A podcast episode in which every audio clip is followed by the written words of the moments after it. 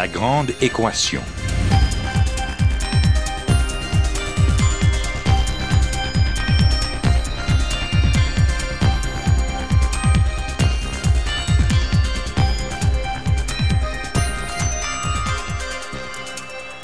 Ici Normand Mousseau, bienvenue à La Grande Équation, votre rendez-vous hebdomadaire avec la science.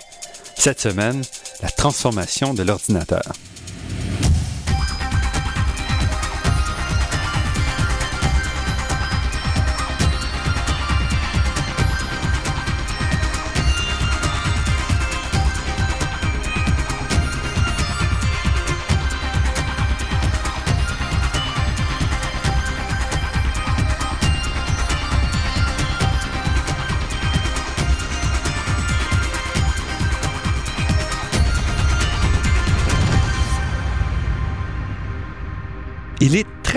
De sous-estimer les transformations qui ont eu lieu dans le monde informatique depuis 40 ans. On a vu l'arrivée de l'ordinateur personnel, puis d'Internet, et depuis quelques années seulement, de l'ordinateur d'accompagnement qui ne quitte pas notre chevet et qui bouleverse nos habitudes et nos interactions avec le reste du monde. Évidemment, une partie de ce progrès-là est due aux gains en puissance brute qui ont aidé la transformation. Mais ces gains-là ont aussi permis des transformations dans le logiciel, c'est-à-dire dans la façon d'utiliser les ordinateurs afin de mieux intégrer les informations qui nous entourent et de nous les retourner dans un format utilisable. On n'a qu'à penser, par exemple, à la révolution apportée par l'iPhone d'Apple qui, en reprenant des technologies disponibles à l'époque, a complètement revu l'interaction entre l'utilisateur et l'objet. Cette révolution informatique est très profonde et ne se limite pas à ce qu'on voit sur Facebook et Google. En fait, elle touche tous les secteurs du savoir, de la haute technologie et affecte, si on veut, l'entièreté de notre société.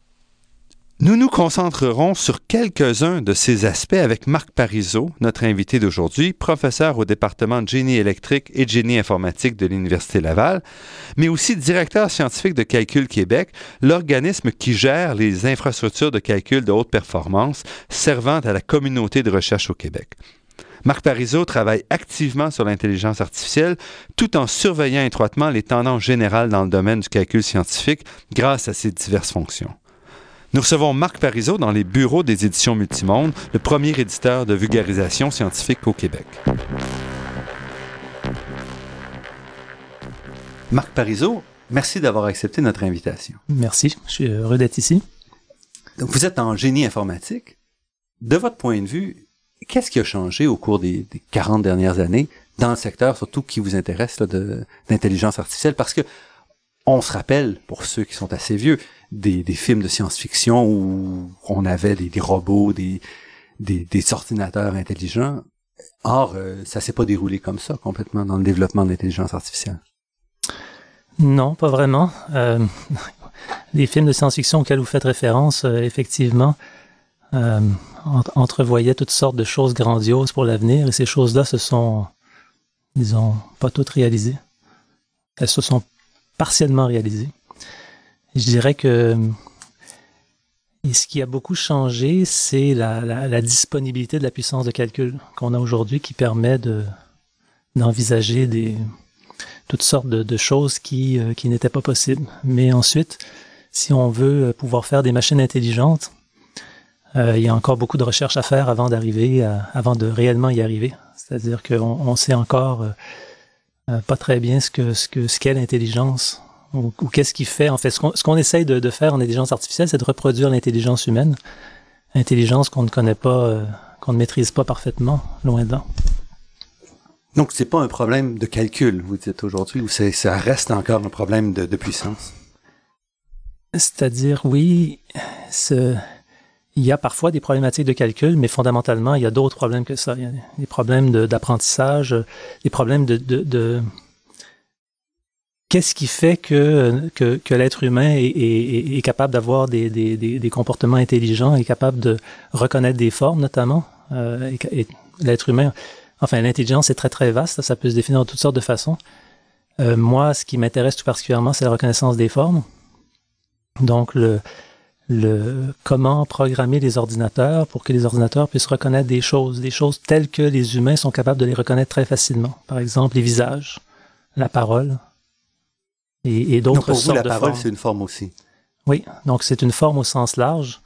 Donc c'est n'importe quel euh, concept que les humains sont capables de reconnaître. Donc il y a eu une révolution parce que si on recule encore une fois 20 ou 30 ans, ce qu'on disait, l'ordinateur, quand il sera capable de battre un grand maître aux échecs, aura finalement atteint la parité euh, avec l'humain. Or, on s'est aperçu que c'était pas suffisant.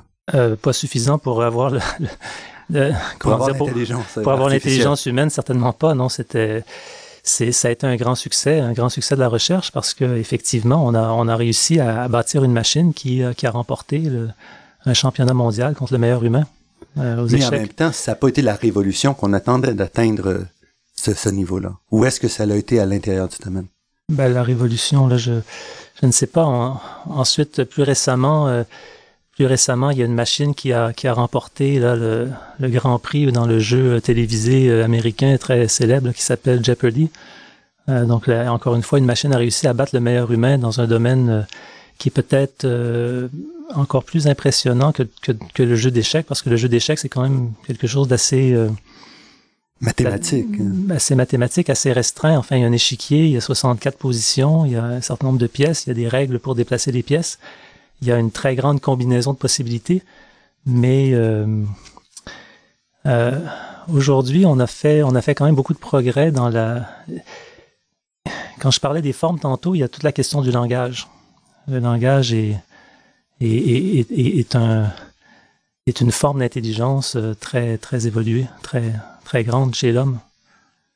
Et la compréhension du langage naturel, euh, ce n'est pas vraiment mon domaine, mais en, en- en intelligence artificielle, il y a eu des progrès quand même immenses qui ont été faits depuis, euh, depuis quelques décennies. Et des progrès, mais aussi, en, ce qui est intéressant, c'est qu'en parallèle, on s'aperçoit que c'est plus difficile qu'on pensait, que certains problèmes qu'on pensait difficiles s'avèrent faciles, d'une certaine façon, et vice-versa, le langage s'avérait beaucoup plus difficile à comprendre ou à interpréter pour un ordinateur qu'on l'imaginait il y a 40 ans ou 50 ans. Euh, c'est toujours difficile. Euh, effectivement, dans les, dans les films de science-fiction, euh, dans les années 50, 60, 70, on voyait déjà des ordinateurs qui, étaient capables de comprendre le langage naturel et, évidemment de, s'exprimer aussi dans un langage naturel. Donc, les ordinateurs parlaient aux humains. Euh, on est encore assez loin de, ça. On peut penser, je sais pas moi, un film comme euh, euh, 2001, l'Odyssée de l'espace, où, l'ordinateur prend le contrôle du vaisseau spatial et, communique avec le commandant pour essayer de lui expliquer pourquoi est-ce qu'il fait ça ou ne pas lui dire toute la vérité en fait. On, on est encore loin de ça, mais dans, dans le jeu de Jeopardy, euh, l'ordinateur était obligé de comprendre une question euh, exprimée verbalement par un animateur. Et ça, euh, Et ça- comprendre, et ça, ça implique, parce que Jeopardy, c'est beaucoup une question culturelle. Donc, il faut connaître, on a une question, on ne sait pas dans quel contexte elle survient, et il faut ensuite aller chercher dans toutes nos références culturelles ce à quoi ça fait euh, ce- La partie- référence. La partie facile, c'est de, c'est de reconnaître les mots, les mots que l'animateur a, a formulés. Et la partie beaucoup plus difficile, c'est de comprendre le contexte, la, la sémantique des phrases que l'animateur a. Et, et dans ce jeu-là, ceux, qui, ceux qui rédigent les questions font exprès de rédiger des questions euh, qui font beaucoup appel au contexte. Et donc, euh, pour pouvoir euh, pour pouvoir arriver à faire ce que les chercheurs ont réussi à faire dans le cadre de ce, de ce jeu, euh, ils ont été obligés d'analyser à peu près tous les corpus, euh, euh, tous les, toutes les bases de données que- qu'ils avaient en- à peu près dans tous les domaines pour pouvoir répondre, enfin dans tous les domaines où dans ce jeu on, on pose des questions jeu. couvertes par le jeu. Et donc, ils ont analysé des quantités astronomiques de données, ils les ont digérées, ils les ont représentées sous une forme accessible à l'ordinateur. Et, euh, et c'est là où le, la, la quantité, la puissance de calcul euh, joue un rôle important. Comme, comme elle avait joué dans le cas de- des échecs, parce que aussi dans les échecs, c'est que l'ordinateur était capable d'analyser les positions de jeu en regardant un très grand nombre de coups à l'avance, beaucoup plus de coups à l'avance que ce que l'humain était capable de faire. L'humain, lui, était beaucoup plus fort au niveau stratégique, mais euh, l'ordinateur était capable d'analyser énormément de coups à l'avance. Et quand les programmeurs de ce jeu d'échecs ont réussi à, à lui donner suffisamment d'expertise au niveau stratégique, en plus de sa capacité euh, à, faire des calculs, à, à, analyser plein de combinaisons possibles très très rapidement, c'est là où on a réussi à gagner contre l'humain.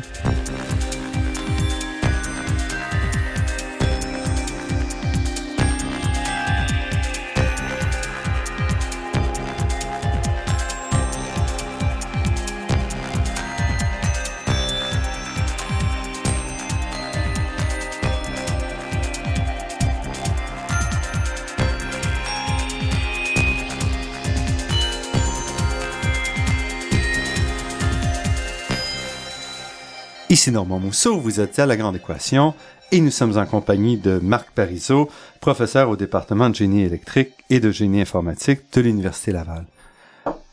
Marc Parizeau, vous nous avez décrit euh, quelques exemples d'intelligence artificielle ou de succès qu'on a vus ces dernières années. Est-ce que ces succès-là reposent sur une façon d'abandonner la, façon humaine de résoudre ces problèmes-là et de trouver une solution appropriée au monde informatique ou plutôt en s'approchant du fonctionnement humain? L'objectif, c'était de, c'est de développer des machines euh, qui sont, euh, qui sont euh, capables de reproduire le plus possible le comportement humain.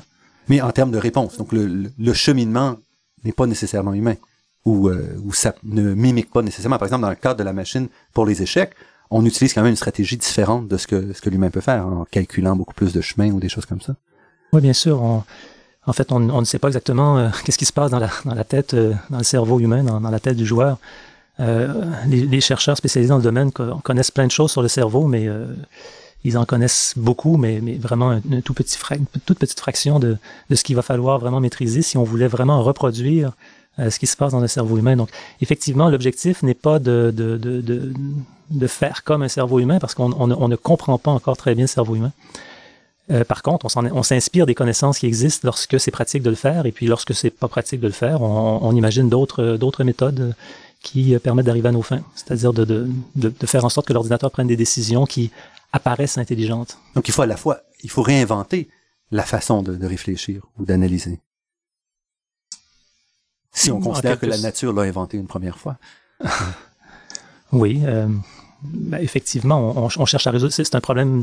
C'est un. On cherche à résoudre un problème, donc euh, tous les moyens sont bons pour euh, pour y arriver. Si on si on doit, euh, on a un exemple. On a un exemple qui est l'intelligence humaine qu'on qu'on essaye de comprendre, que, que, tout plein de chercheurs essaient de comprendre. Et puis ensuite, il y a des gens qui, qui cherchent à profiter de cette connaissance-là, ainsi que d'autres connaissances qui ont été développées par des mathématiciens, par des ingénieurs, par des informaticiens, en développant des méthodes qui peuvent être ad hoc ou qui peuvent être basés sur euh, des connaissances biologiques qu'on a ou euh, Et c'est votre cas, vous utilisez des algorithmes qu'on appelle génétiques qui sont vaguement reliés au fonctionnement au fonctionnement de la vie. Je pense que vous décrivez bien la situation, c'est vaguement relié, c'est-à-dire qu'on s'inspire, lorsque c'est pratique de le faire, on s'inspire de ce qu'on sait, de, de, de, certains principes, comme par exemple de l'évolution naturelle, la théorie de Darwin, euh, pour euh, réussir à, à, à, résoudre des problèmes concrets. Quelle approche, si vous décriviez en quelques mots l'approche que vous utilisez? Alors, euh, c'est une approche parmi d'autres. Hein. C'est une approche qui s'appelle les algorithmes évolutionnaires. Et donc, donc ici, on a deux mots. Algorithme qui une, un processus à suivre, ça serait ça ou? Oui, un algorithme, c'est une méthode, c'est une, c'est une approche. Donc, euh, ça peut vouloir dire, euh, on peut, on peut résumer ça en, en une, une, série d'étapes ou des étapes séquentielles, parfois des étapes conditionnelles, donc des étapes qu'on va faire sous certaines conditions, et ou encore des étapes répétitives. Donc, c'est, c'est un algorithme, c'est une façon de procéder pour résoudre un problème. Et ici, vous avez le mot évolutionnaire qui fait référence à la, à la biologie. À la biologie, à l'évolution, euh, selon, dans le sens de Darwin. Donc, dans le sens de Darwin, qui euh, essentiellement, en, en Penaud, a dit que les individus qui sont bien adaptés à leur environnement euh, vont avoir tendance à survivre plus longtemps que les autres et donc à se reproduire et à transmettre leur bagage génétique qui fait en sorte qu'ils sont bien adaptés à leur environnement. Et donc, on, arrive à construire des algorithmes à partir de ce principe assez général. Et c'est un principe qui fonctionne dans la vraie vie, parce qu'on on sait que la vie existe grâce à ce principe-là. Oui, c'est un principe très très fort qui, on pense bien, euh, la plupart des gens acceptent que effectivement, ça a permis de, ça a permis d'engendrer euh, toutes sortes de choses, dont, euh, dont l'homme et l'intelligence humaine. Et mais quand on parle d'un algorithme évolutionnaire pour l'intelligence artificielle, comment est-ce qu'on fait le lien? Alors, comme dans la, comme dans l'évolution, on va travailler avec des populations d'individus. On, pourra, on, on, peut parler, on peut utiliser le même jargon qu'on utilise dans la vraie vie. On peut parler d'individus, on peut parler d'espèces, on peut parler de populations, on peut parler de générations. Alors, assez brièvement, comment résumer tout ça? Euh, Un individu, qu'est-ce que c'est? C'est une solution au problème qu'on cherche à résoudre. Donc, par exemple, on veut comprendre le sens de, de symboles, de, de signaux sonores qu'on reçoit, et on veut dire comment associer ça à une signification. Ou est-ce que c'est trop, euh, tout dépend du problème qu'on cherche à résoudre, mais si, si c'est, euh, ça, ça, sera un individu est un algorithme, est un, est un programme. On peut aussi appeler ça un programme qui, euh, qui, qui, permet de résoudre un problème. Mm-hmm. Et donc, euh, l'idée des algorithmes évolutionnaires, c'est de créer des populations de ces, de, ces, de ces individus ou de ces solutions aux problèmes qu'on cherche à résoudre et de les faire évoluer. Donc, on pose un certain nombre de solutions, plausibles ou moins, puis on regarde comment améliorer la qualité de ces, ces solutions-là en, en les faisant Euh, parfois, on, part d'un peu plus loin que ça. Parfois, on part carrément de solutions aléatoires. Alors, si on, a des bonnes informations sur, euh, si on a déjà des bonnes connaissances sur le problème qu'on cherche à résoudre, euh, effectivement, on peut créer une population de, solutions qu'on connaît déjà. Et ensuite, on fait évoluer cette population-là en faisant des, en quelque sorte, des, opérations génétiques sur ces individus. Donc, ces individus-là sont représentés comme, comme un être vivant est, entièrement codé par son, son ADN, par son code mhm. génétique. Euh, alors nos solutions, nous, elles sont codées d'une certaine façon en mémoire. Donc ça, ça peut être codé avec euh, des bits, des octets, euh, ça peut être codé avec des structures de données, ça peut être carrément des programmes qu'on fait, des programmes informatiques qu'on fait, qu'on fait évoluer. Et on effectue des opérations de croisement. Donc on va croiser des, des individus entre eux. Donc on va prendre des, des portions de solutions à notre problème qu'on va croiser avec d'autres solutions au même problème. Donc, si on revenait, par exemple, vous avez enregistré une série de, de sons, vous proposez une série de, de solutions de mots associés avec ces sons-là, et vous mêlez, si on veut, certains mots pour arriver à la phrase qui serait la plus appropriée pour la série de sons, si je simplifie. Euh. On pourrait faire ça, oui, ça, ça serait un problème euh, très difficile à, à résoudre avec les, les, algorithmes évolutionnaires, donc ce serait un problème très, très exigeant euh, d'aller à ce niveau-là. On va, on va peut-être essayer de d'aller, euh, comment dire, de travailler avec des, euh, avec des morceaux euh, de plus haut niveau que des sons. Mm-hmm. parce qu'en théorie, si on travaille avec des populations de taille infinie et qu'on les faisait évoluer pendant une infinité de générations, ben, on pourrait arriver à, une solution optimale. Mais en pratique, évidemment, plus le problème est complexe, plus on a intérêt à travailler avec des, avec des, euh, des, des, morceaux. Euh, là, il y a juste le terme anglais qui me vient à l'esprit. En anglais, on parle de building blocks, donc des. Donc les, les pièces euh, du puzzle ou les. Oui, les.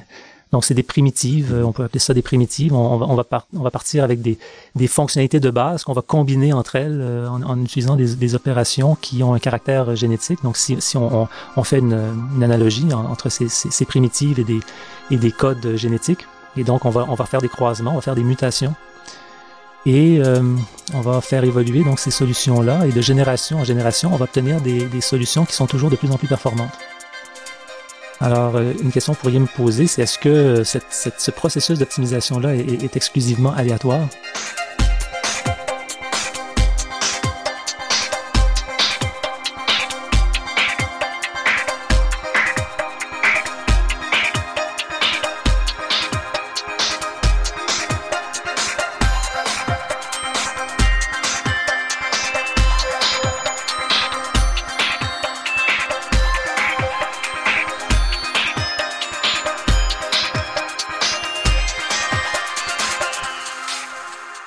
Ici Normand Mousseau, vous êtes à La Grande Équation et nous sommes en compagnie de Marc Parizeau, professeur en intelligence artificielle. Donc, vous m'aviez posé une question que vous vouliez que je vous pose. Donc, quel est le rôle finalement de, l'aléatoire, donc euh, du hasard, dans la, construction de ces solutions-là? Alors, le, le, hasard est très important, mais euh, ce n'est pas uniquement le hasard qui va guider euh, l'évolution. Euh, ce qui est, très important dans l'évolution, c'est ce qu'on appelle euh, l'adéquation ou la, la capacité qu'a l'individu à s'adapter à son environnement. Et donc ça, c'est défini par une fonction. Et dans le jargon, on appelle ça une fonction objectif. Donc c'est l'objectif euh, qu'on cherche à, à Donc, de façon, c'est une mesure de l'objectif. Est-ce que l'objectif est atteint ou non, ou est-ce qu'il est-ce qu'il est proche ou non de, c'est une mesure, C'est une fonction qui va mesurer la performance de mhm. l'individu euh, pour résoudre le problème qu'on veut résoudre. Donc ça, c'est cette fonction-là qui fait appel au hasard, mais qui va permettre de guider le processus évolutionnaire. Donc, le processus évolutionnaire qui est un processus d'optimisation finalement. On cherche à optimiser nos individus pour qu'ils puissent euh, résoudre le problème qu'on cherche à résoudre. Peu comme dans, la biologie où finalement la fonction qui mesure l'efficacité, c'est la capacité d'un individu à se reproduire. Donc, si on réussit à, rester en vie puis à se reproduire, on a gagné. Donc, on définit une fonction similaire en disant qu'est-ce qui est qu'est-ce qui fait que cette solution-là correspond ou non à Exactement. ou s'approche de ce qu'on veut. Exactement. Donc, on définit cette solution-là et là, on a un processus de sélection. Pour passer d'une génération à l'autre, on a un processus de sélection. On peut, appeler ça la sélection naturelle, comme en utilisant les termes de Darwin, qui nous permettent de, euh, de choisir euh, pas nécessairement que les meilleurs individus, mais qui va euh, biaiser la sélection vers les individus qui sont les plus forts, les mieux adaptés. Donc, ils vont euh, avoir les meilleurs scores dans cette fonction objectif. Euh, et donc, on ne veut pas, on ne veut pas se débarrasser de tous les individus faibles dans notre population de solutions. Parce, qu'ils pourraient contenir des éléments de... Exactement. Parce que ces individus-là qui, dans leur état actuel, ne performent pas très bien, peut-être, ont peut-être en eux des éléments qui, des éléments de, qui, qui, qui, lorsqu'on va les croiser avec d'autres éléments, vont permettre d'engendrer des, des solutions euh, meilleures. Mais quand on vous entend, ça a l'air loin de ce qu'on imagine être un ordinateur ou être un, un, programme ou comment on analyse des données euh, sur un ordinateur. Parce qu'ici, le hasard joue quand même un certain rôle et il y a une certaine euh, incertitude sur la façon dont on va arriver à la fin, non? Parce que ça dépend en partie de la population initiale qu'on a choisie, ça dépend de, des sélections qu'on fait à chaque étape. Alors effectivement, lorsqu'on fait des algorithmes évolutionnaires, on n'a aucune garantie de convergence. Euh, C'est-à-dire d'obtenir la, solution optimale ou proche de l'optimale. Exactement. On n'a pas de garantie de, de, converger vers la solution optimale à notre problème. Mais en général, y compris sur des, des, des, des problèmes intéressants, des vrais, des vrais problèmes, des, problèmes qu'on veut résoudre, euh, on arrive à trouver des solutions très intéressantes parce que finalement, on n'a pas besoin de trouver euh, nécessairement la solution optimale. On veut trouver de meilleures solutions, des solutions meilleures que celles qu'on connaît Comme dans la biologie, pourvu qu'on soit meilleur que l'autre et qu'on survit, c'est suffisant vous êtes peut-être plus exigeant, mais c'est. Euh, ben, la, nature est peut-être, euh, la nature est tout à fait comme ça, mais euh, nous, on, souvent, c'est lorsqu'on a, lorsqu'on ne connaît pas de solution adéquate à nos problèmes, mm-hmm. et, et, là, on veut, on veut en, trouver. Et donc, alors il y a moyen que ces, ces algorithmes évolutionnaires de faire en sorte que la machine découvre des solutions adéquates à nos problèmes. Et donc, adéquate, qu'est-ce que ça veut dire? Ça veut dire que la fonction objective qu'on va définir, euh, qu'elle soit supérieure à un certain seuil, par exemple. Et là, on est content. On n'a pas besoin de, on n'a pas besoin nécessairement d'avoir trouvé la meilleure solution. Il faut avoir trouvé une solution. C'est une approche d'ingénierie euh, où est-ce qu'on cherche une solution adéquate. Alors, est-ce qu'il y a tout ce qu'on a entendu jusqu'à présent, on a parlé, c'est assez abstrait. Est-ce qu'il y a des exemples d'applications avec lesquelles nos auditeurs seraient peut-être familiers pour comprendre qu'est-ce que vous voulez dire et quand est-ce que ça peut être utile, ces algorithmes-là? Alors, c'est ce genre d'algorithme-là, et là, je, vais encore parler un peu de théorie. Euh, ces genres d'algorithmes-là sont très utiles lorsque on n'a pas d'autres méthodes pour optimiser, pour trouver, pour, pour, pour aller chercher de trouver des meilleures solutions à nos problèmes. Euh, lorsqu'on n'est pas capable notamment d'utiliser des approches euh, numériques, des approches euh, de, de, basées sur l'analyse numérique, lorsque on n'est pas capable de dériver nos fameuses fonctions objectifs. Hein, parce qu'il y, y, a des outils mathématiques. C'est-à-dire retravailler qui nous les fonctions pour. C'est lorsqu'on a des problèmes qui sont très non linéaires ou qui sont ou qui sont qui sont définis par des algorithmes et non pas par des des, des, des équations mathématiques mhm. dérivables euh, qu'on sait comment résoudre avec toutes sortes d'autres méthodes. Alors, les algorithmes évolutionnaires sont particulièrement utiles dans ce genre de situation. Donc, je, peux vous donner un exemple concret. Par exemple, si on actuellement, il y a beaucoup de il y a une problématique de sécurité hein, depuis un certain nombre d'années, depuis, depuis 2001 notamment. beaucoup de gens se préoccupent beaucoup de, de sécurité. Et euh, également, euh, il y, a, y, a, toute la question des, des, des capteurs. On, est capable aujourd'hui de déployer des réseaux de capteurs euh, dans des environnements quelconques, alors que ce soit pour faire de la surveillance. Mm-hmm.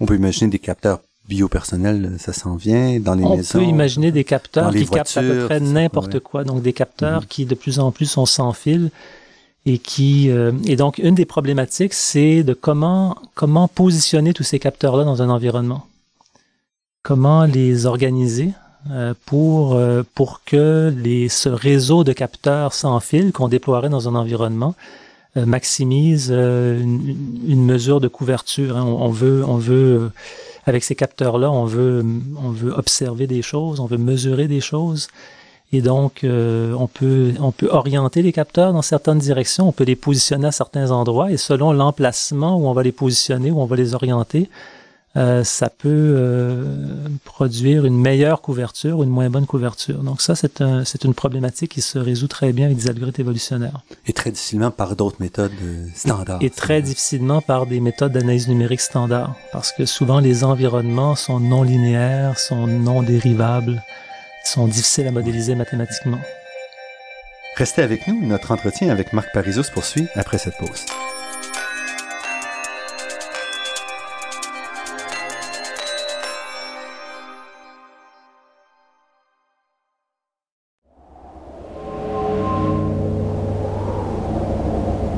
Ici Normand Mousseau, vous êtes à La Grande Équation et nous sommes en compagnie de Marc Parizeau, professeur au département de génie électrique et de génie informatique de l'Université Laval, qui nous parle d'intelligence artificielle et, on le verra un peu plus tard, d'ordinateurs en général.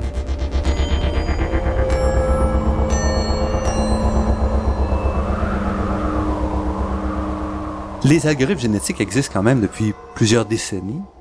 Donc, est-ce qu'il y a des changements? Vous travaillez, vous développez des nouveaux algorithmes. Donc, qu'est-ce qui change dans cette compréhension-là de ces algorithmes et de leur utilisation? Oh, c'est une bonne question. Euh, il, y a toutes sortes de saveurs dans le, domaine des algorithmes évolutionnaires. Euh, vous avez fait référence aux algorithmes génétiques. Donc ça, c'est une sorte d'algorithme évolutionnaire euh, assez particulière et qui effectivement remonte aux années 80, 1980. Donc c'est assez ancien. Et puis, euh, dans les années 90, il y a eu d'autres sortes d'algorithmes évolutionnaires, euh, notamment en programmation, qui s'appelle la programmation génétique. Euh, et donc là, ce qu'on cherche à faire évoluer, c'est des programmes. C'est carrément des programmes. Alors que dans les algorithmes génétiques, on faisait évoluer des, des séquences d'informations. Mm-hmm. des solutions plus des, disons, des solutions qui s'exprimaient sous la forme séquentielle. Donc, des mhm. séquences d'informations, c'était des, à, l'origine, c'était des séquences de bits, donc des séquences de, de, de 0 et de 1. Mhm. Donc, ils pouvaient être plus ou moins longues. Et donc, cette séquence-là représentait une solution à un problème. Donc, il y avait un encodage. La solution du problème était encodée sous la forme de, de, de séquences de 0 et de 1. Et euh, depuis ce temps-là, il y a toutes sortes d'autres saveurs d'algorithmes évolutionnaires qui ont été développés. Et ce qu'on cherche à faire, c'est de plus en plus de faire évoluer des programmes. Donc des programmes, ce sont des structures de données qui ne sont plus séquentielles. Elles peuvent être euh, à plusieurs dimensions, elles peuvent être plus sophistiquées. On, peut même aller vers des arbres, vers des graphes. Euh, Donc des structures qui elles-mêmes peuvent accomplir après un travail, peuvent ou est-ce que la structure elle-même est la solution du problème? Au lieu d'être obligé de, de, de, de, transformer notre problème sous la forme d'une séquence de bits, on, on, utilise une, une, solution, une représentation d'une solution à notre problème, une représentation qui est plus proche de la solution finale. Et vous, vous avez un exemple plus précis, plus concret pour... Euh...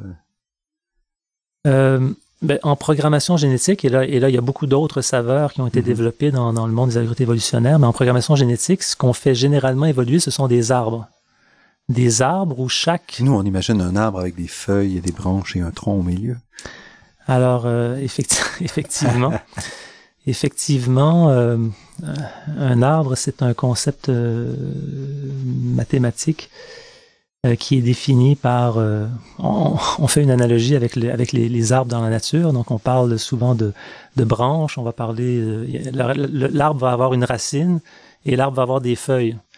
Euh, un arbre, euh, c'est une, c'est une, une, une, relation hiérarchique. Donc on peut imaginer un genre de catalogue ou de livre, par exemple. On aurait les livres, en, gros, c'est la librairie. On connecte les rayons histoire, romans et on descend euh, sous région et on arrive jusqu'à chacun des livres qui formeraient les feuilles de, de cet arbre, si on fait ça.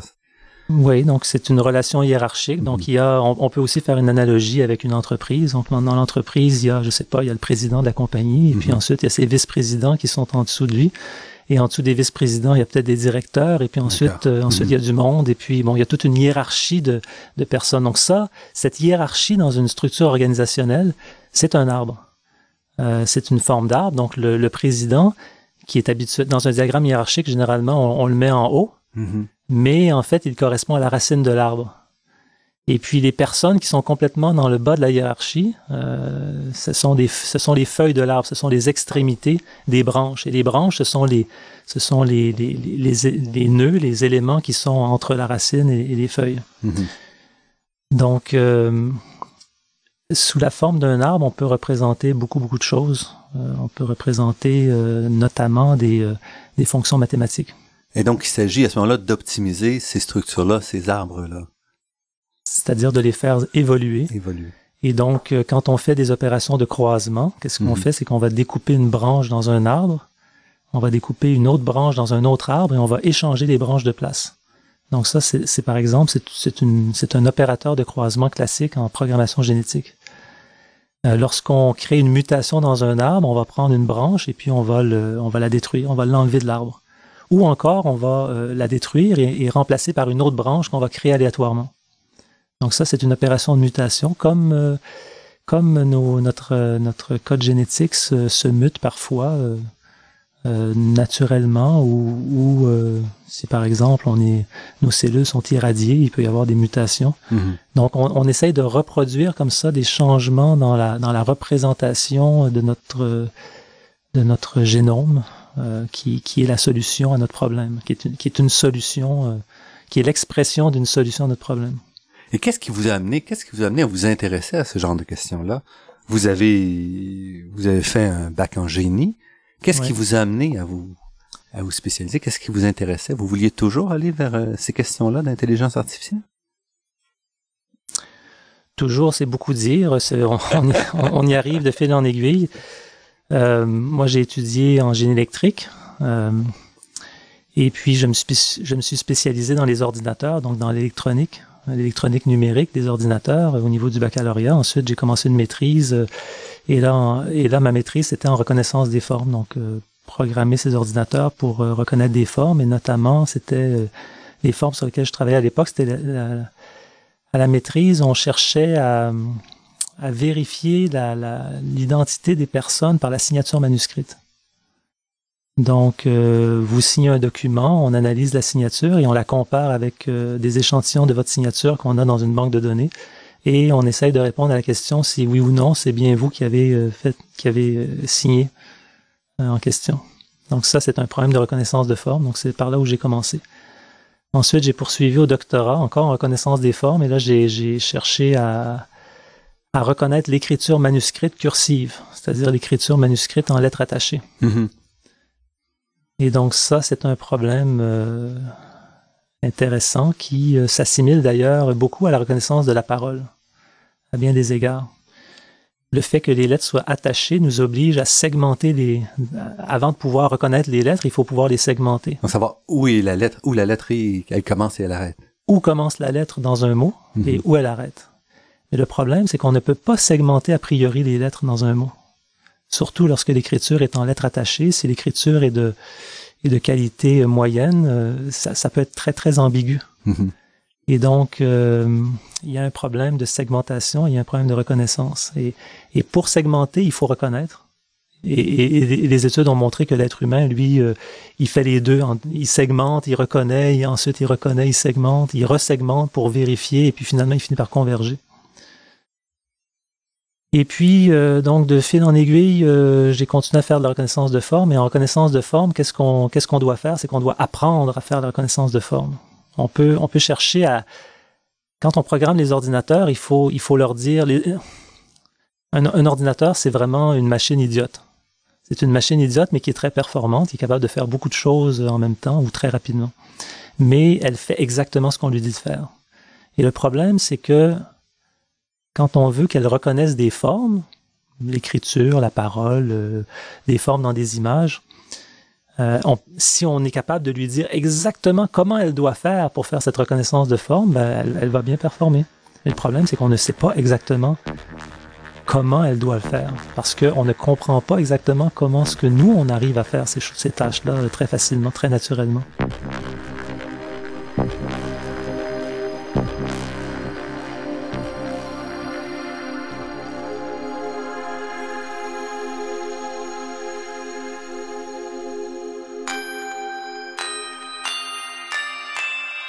Marc Parizeau, à ce moment-là, comment est-ce que vous vous y prenez pour, euh, pour aider la, machine à lui dire comment faire?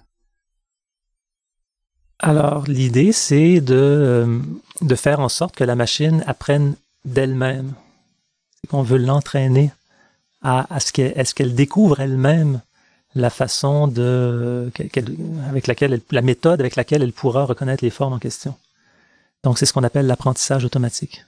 Parce que je pense qu'il y a sans doute beaucoup de choses qui caractérisent l'intelligence humaine, mais une de ces, caractéristiques, c'est la capacité d'apprendre. L'humain est capable d'apprendre à faire des, à accomplir des tâches, et notamment des tâches de reconnaissance de forme. Euh, quand il naît, il ne sait pas reconnaître les formes, mais, il a, tout ce qu'il faut pour apprendre.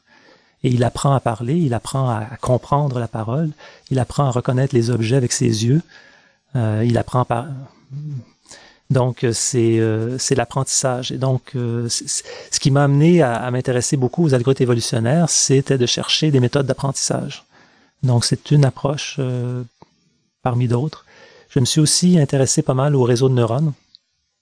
Qui est une autre approche pour qui est une autre approche. analyser comme ça des données pour lesquelles on fournit pas une solution ça, on, on, ne dit pas en étape de quoi faire. On ne dit pas précisément à la machine euh, comment faire, mais, mais on, on lui donne une, une, structure et puis on lui donne des règles. Et puis elle, la machine applique ces règles-là de façon répétitive jusqu'à ce qu'elle converge vers euh, vers euh, vers une solution qui lui permet de résoudre le problème qu'on veut l'entraîner. Donc ce réseau de neurones-là, on, on lui donne des exemples et on s'attend à ce que l'ordinateur apprenne qu'avec cette série d'exemples, et on espère une famille plus large, il va converger vers la solution appropriée. Mmh. Donc là, on fait ce qu'on appelle de l'apprentissage supervisé, c'est-à-dire que euh, on, on, on, lui montre des exemples de formes, mmh. et puis euh, on lui dit euh, à quelle classe ou à quelle catégorie de forme l'exemple appartient. Donc par exemple, des, des, des images avec ou sans soleil et on lui représente jusqu'à temps que l'ordinateur puisse reconnaître une photo, un soleil sur une photo, par exemple. Si on prend oui. Ça. Et là, il y a le problème de la segmentation du soleil. Comment on fait pour, euh, dans une image, segmenter le soleil? Ça, c'est relativement facile parce que le soleil est un objet très, très brillant. Mais si, euh, si on veut reconnaître, je sais pas, moi, euh, une voiture dans une image euh, ou, ou, une chaise euh, dans, une image ou, ou, un être humain, euh, là, ça devient beaucoup plus complexe. Et là, il y a tout le problème dont je vous parlais de ce problème de segmentation. Donc, dans, dans la reconnaissance d'objets dans des images, il faut, encore là, pour pouvoir les reconnaître, encore faut-il pouvoir les segmenter. Pour savoir donc, où commence et finit l'objet. Exactement. Où est situé l'objet dans l'image? Donc, a priori, on ne le sait pas. Donc, il faut, il faut segmenter, mais, mais quand on segmente, euh, il faut savoir qu'est-ce qu'on, qu'est-ce qu'on, qu'est-ce qu'on cherche, qu'est-ce qu'on, donc, euh, c'est, euh, c'est une problématique très complexe. Et est-ce que vous vous appuyez sur les développements dans sciences cognitives ou dans votre cas, dans vos travaux, ou est-ce que vous allez de manière un peu séparée de des, avancées dans ce domaine-là? Euh, moi, personnellement, je n'ai pas euh, été du côté euh, d'exploiter toutes sortes de, connaissances qu'on a dans, en sciences cognitives sur, comment on arrive à percevoir des choses, comment le cerveau arrive à percevoir des choses, mais il y a beaucoup de chercheurs qui ont exploré ces avenues-là. Et puis, pour vous, aujourd'hui, on est encore loin de, de votre idéal d'intelligence artificielle ou est-ce qu'on est tout près, on est au, au tournant? On est, euh, on s'en approche, mais on est encore très très loin. C'est-à-dire que aujourd'hui, on arrive à faire des choses qui sont qui sont surprenantes, qui sont euh, qui sont qui qu'on pouvait pas faire il y a dix ans. Donc on pense à la reconnaissance vocale, par exemple, maintenant dans tous les téléphones. Euh, Donc la reconnaissance vocale, ça commence à fonctionner assez bien. Ça, il commence à y avoir des systèmes qui sont utilisables, mais euh, on est encore loin de la capacité qu'un humain a de, de distinguer les sons, par exemple, dans un quand, il y a du bruit, quand il y a du bruit ambiant, et puis et puis de s'adapter aux différents accents. Et Donc, euh, quand on utilise nos, nos, nos, nos, téléphones mobiles intelligents avec euh, dotés de reconnaissance vocale, euh, on se rend compte assez rapidement des limitations. Mais par rapport à ce qu'on faisait il y a dix ans, on a fait des progrès énormes, mais il reste encore énormément de chemin à faire pour que pour pouvoir vraiment avoir des niveaux d'intelligence qui, ou des niveaux de capacité de reconnaissance de forme, si on se limite à la reconnaissance de mm-hmm. forme, qui, qui s'approche de, de, celle de l'humain. Quand on, quand on regarde ce que fait Google, par exemple, avec la reconnaissance d'images, où on essaie de sortir les objets et de permettre aux gens de faire des recherches sur les images, on s'aperçoit, tout le moins pour, euh, pour quelqu'un de l'extérieur, l'intelligence artificielle est surtout ciblée vers l'interface entre l'humain et la machine.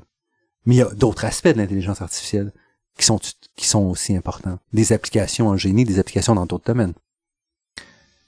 Oui, il y, a, il, y a, des applications dans toutes sortes de domaines. Euh, vous mentionnez la problématique de faire des interfaces qui vont permettre euh, hein, de, de, de, mieux communiquer euh, qu'est-ce qu'on veut que la machine réalise.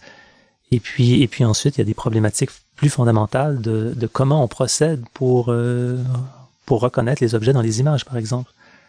Donc actuellement, il y a beaucoup de travail manuel qui est fait. Et puis les, les résultats sont pas toujours sont pas toujours aussi précis que ce qu'on ce qu'on aimerait.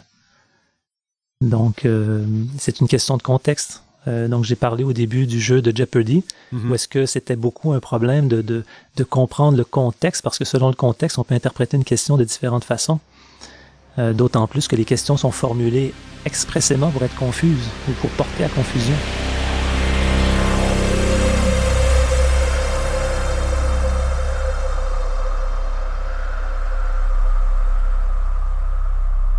Et nous sommes en compagnie de Marc Parizeau.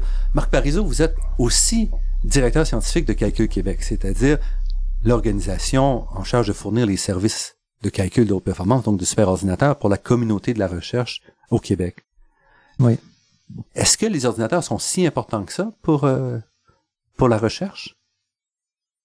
les ordinateurs sont de plus en plus essentiels, sont déjà un outil essentiel, mais à l'avenir, c'est un, c'est, ce un outil, des ordinateurs qui sont les, les, les supercalculateurs, là, qui sont des ordinateurs parallèles, sont euh, des, des, outils maintenant qui sont essentiels dans, dans presque tous les domaines de la recherche. Parce qu'on imagine les, grands calculs pour euh, en physique ou en, chimie, mais dans les autres domaines aussi, on retrouve maintenant. Ici, Normand Mousseau, vous êtes à la grande équation. Donc, effectivement, les, les utilisateurs traditionnels du, du calcul informatique de pointe, donc de l'exploitation de ces super ordinateurs, c'était les chimistes, euh, les, les, les, physiciens beaucoup, les ingénieurs également. Et là, euh, on s'en va vers des des besoins qui explosent en ce moment au niveau de la, génomique, donc les chercheurs euh, qui s'intéressent à la génétique, et euh, avec toutes les machines aujourd'hui qui sont capables de séquencer euh, les génomes de, de n'importe quel être vivant. Et donc ces machines-là engendrent des quantités énormes de données, et ces données-là vont permettre de faire des choses sans doute remarquables dans le futur, mais il faut, il faut traiter ces données-là avec des ordinateurs.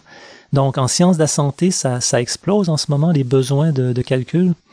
Et euh, également, euh, il, y a des, il y a des chercheurs qui émergent dans des domaines non traditionnels, euh, en sciences humaines, en sciences sociales. Essentiellement, c'est des gens qui cherchent à modéliser la société ou des, ou, des, ou des parties de la société. Donc ça peut être par exemple des chercheurs en sciences économiques qui veulent faire des, des modèles euh, microéconomiques des échanges euh, qu'il y a dans la société, des échanges économiques, mm-hmm. pour pouvoir étudier euh, les résultats de politiques économiques, de prédire est-ce qu'on devrait faire telle politique au lieu de telle autre politique. Euh, il y a des chercheurs en sciences politiques maintenant qui vont vouloir analyser les, les, les, les réseaux sociaux pour essayer de tirer parti de ces, de ces euh, montagnes d'informations, euh, les gens qui s'expriment sur les réseaux sociaux, et donc euh, comment est-ce qu'on peut peut-être établir des politiques ou découvrir euh, découvrir ce que la société, ce que les, ce que les, citoyens euh, veulent. C'est à la fois un changement d'objet, de question, mais aussi de façon de procéder pour faire avancer notre compréhension.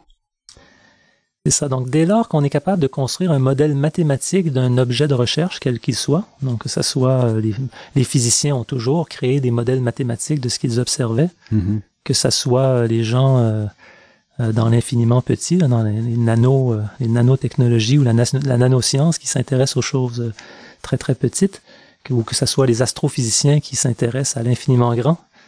Euh, les physiciens créent des modèles mathématiques et puis ils observent, euh, ils observent la nature et puis ils essayent d'ajuster leur modèle mathématique euh, euh, par rapport aux observations qu'ils font.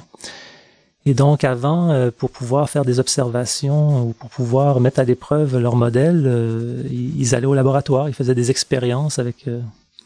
Aujourd'hui, beaucoup beaucoup de chercheurs, de, de, de physiciens théoriciens vont mettre à l'épreuve leur modèle de façon numérique. Mais on voit ça que ça se déplace vers des disciplines qui n'utilisaient pas l'ordinateur jusqu'à tout récemment.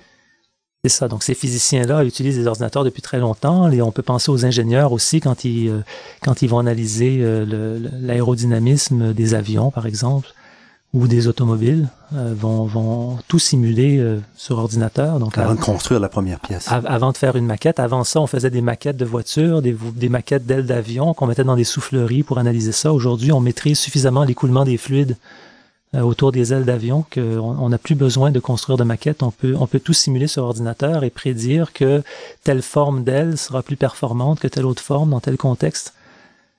Euh, donc ça, c'est des ça, c'est des utilisateurs qui sont traditionnels dans le sens que ça fait euh, ça fait 10, 15, peut-être 20 ans qu'ils font ça euh, de façon assez courante.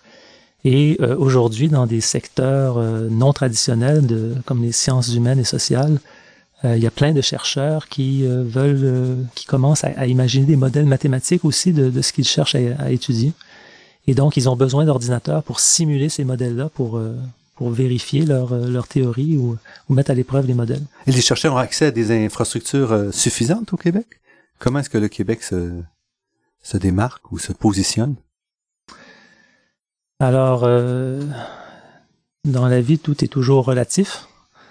Euh, au Québec, on a, on a d'assez, par rapport au reste du Canada, on a, on a d'assez bonnes infrastructures. On a, on a eu d'assez bonnes subventions de recherche dans les, dans les, dans les dernières années. En fait, ça commence à faire déjà un certain nombre d'années. Euh, on a parmi les meilleures euh, infrastructures au Canada. Euh, malheureusement, le Canada est un peu un parent pauvre du calcul informatique de pointe si on compare évidemment aux Américains qui, eux, sont dans une autre classe, une autre ligue complètement. Et les Européens aussi qui sont qui ont beaucoup plus de ressources.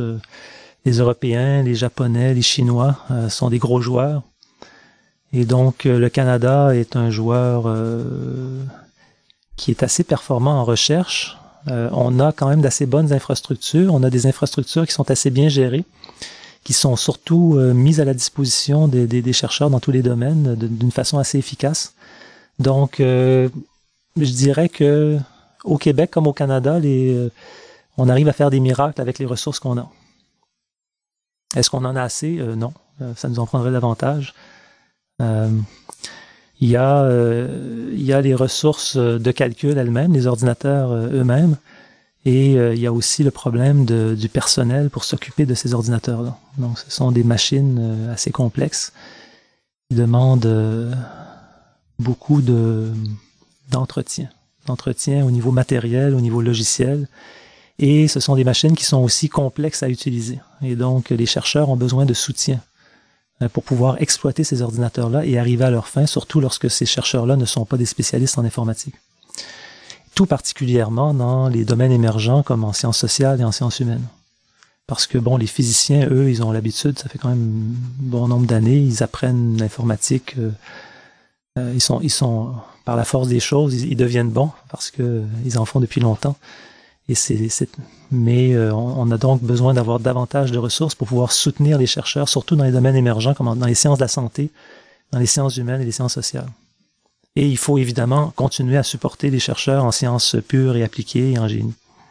Et l'informatique s'en va où? Donc vous, vous avez décrit la situation où on voit que le, Canada peine un peu à, tirer son épingle du jeu en termes d'infrastructure, mais l'informatique continue d'avancer. Si on refait l'entrevue dans dix ans, on va se retrouver dans un monde complètement différent au niveau de l'informatique? Oui, euh, sûrement. L'informatique, la, technologie évolue très très vite, donc les, grands principes sont assez stables, euh, mais la technologie évolue très rapidement. Jusqu'à il y a, euh, c'est pas moi, peut-être 7 ou 8 ans, à chaque année, on produisait des ordinateurs qui étaient toujours de plus en plus rapides, de plus en plus performants. Et puis, on a frappé certaines limites euh, certaines limites technologiques qui aujourd'hui nous a poussé à aller vers les ordinateurs parallèles. Et donc aujourd'hui, tous les ordinateurs sont parallèles, y compris celui que vous achetez. Donc ils sont multicœurs dans ce cas-ci, donc ils, font plusieurs opérations en même temps Exactement. pour accélérer, parce que chaque cœur va pas plus vite qu'il y a 10 ans ou à peu près. C'est ça. Donc la, la, vitesse des processeurs individuels euh, a, saturé, a atteint, atteint certaines limites.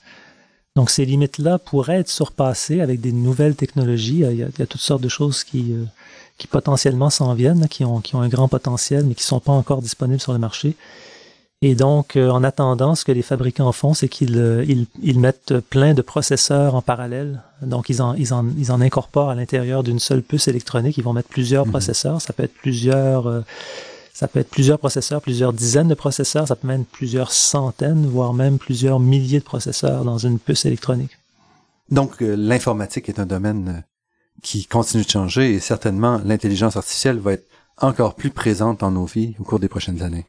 Absolument. Et donc, c'est ça, ça touche à la, à la, la, programmation de ces ordinateurs qui de plus en plus sont massivement parallèles. Parce qu'on sait programmer des ordinateurs, on sait assez bien programmer des ordinateurs qui possèdent un seul processeur.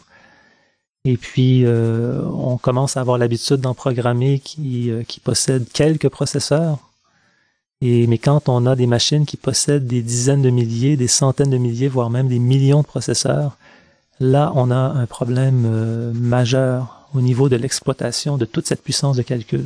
Les grands problèmes auxquels on doit faire face à l'heure actuelle, c'est au niveau de l'énergie. Les, les, les, super ordinateurs avec lesquels on travaille, peut-être pas au Canada, là, mais aux États-Unis notamment, euh, ce sont des machines qui consomment des très grandes quantités d'énergie. Donc on parle de dizaines de mégawatts de puissance.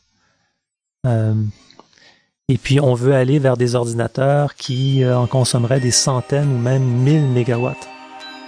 Donc, quand on parle de 1000 mégawatts, là, c'est une centrale nucléaire de grande capacité qui, dont on aurait besoin pour alimenter des, des super ordinateurs qu'on aimerait avoir.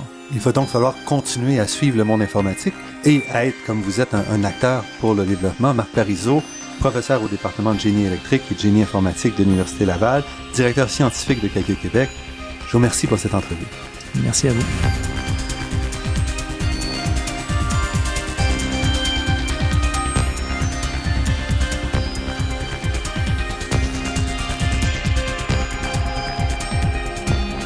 Je remercie Daniel Fortin à la technique et pour la création des thèmes musicaux entendus à l'émission, Marc-André Miron, c'est Internet, et Ginette Beaulieu, productrice déléguée. Je remercie également le Fonds de recherche du Québec, la Fondation familiale Trottier et l'Université de Montréal pour leur contribution à la production de cette émission. Vous pourrez réentendre cette émission en vous rendant sur le site Internet de La Grande Équation. L'émission est également disponible sur la page Université de Montréal de iTunes U. Ici, Normand Mousseau, au nom de toute l'équipe, je vous dis à la semaine prochaine. Et d'ici là, restez à l'écoute de Radio VM pour découvrir votre monde sous toutes ses facettes.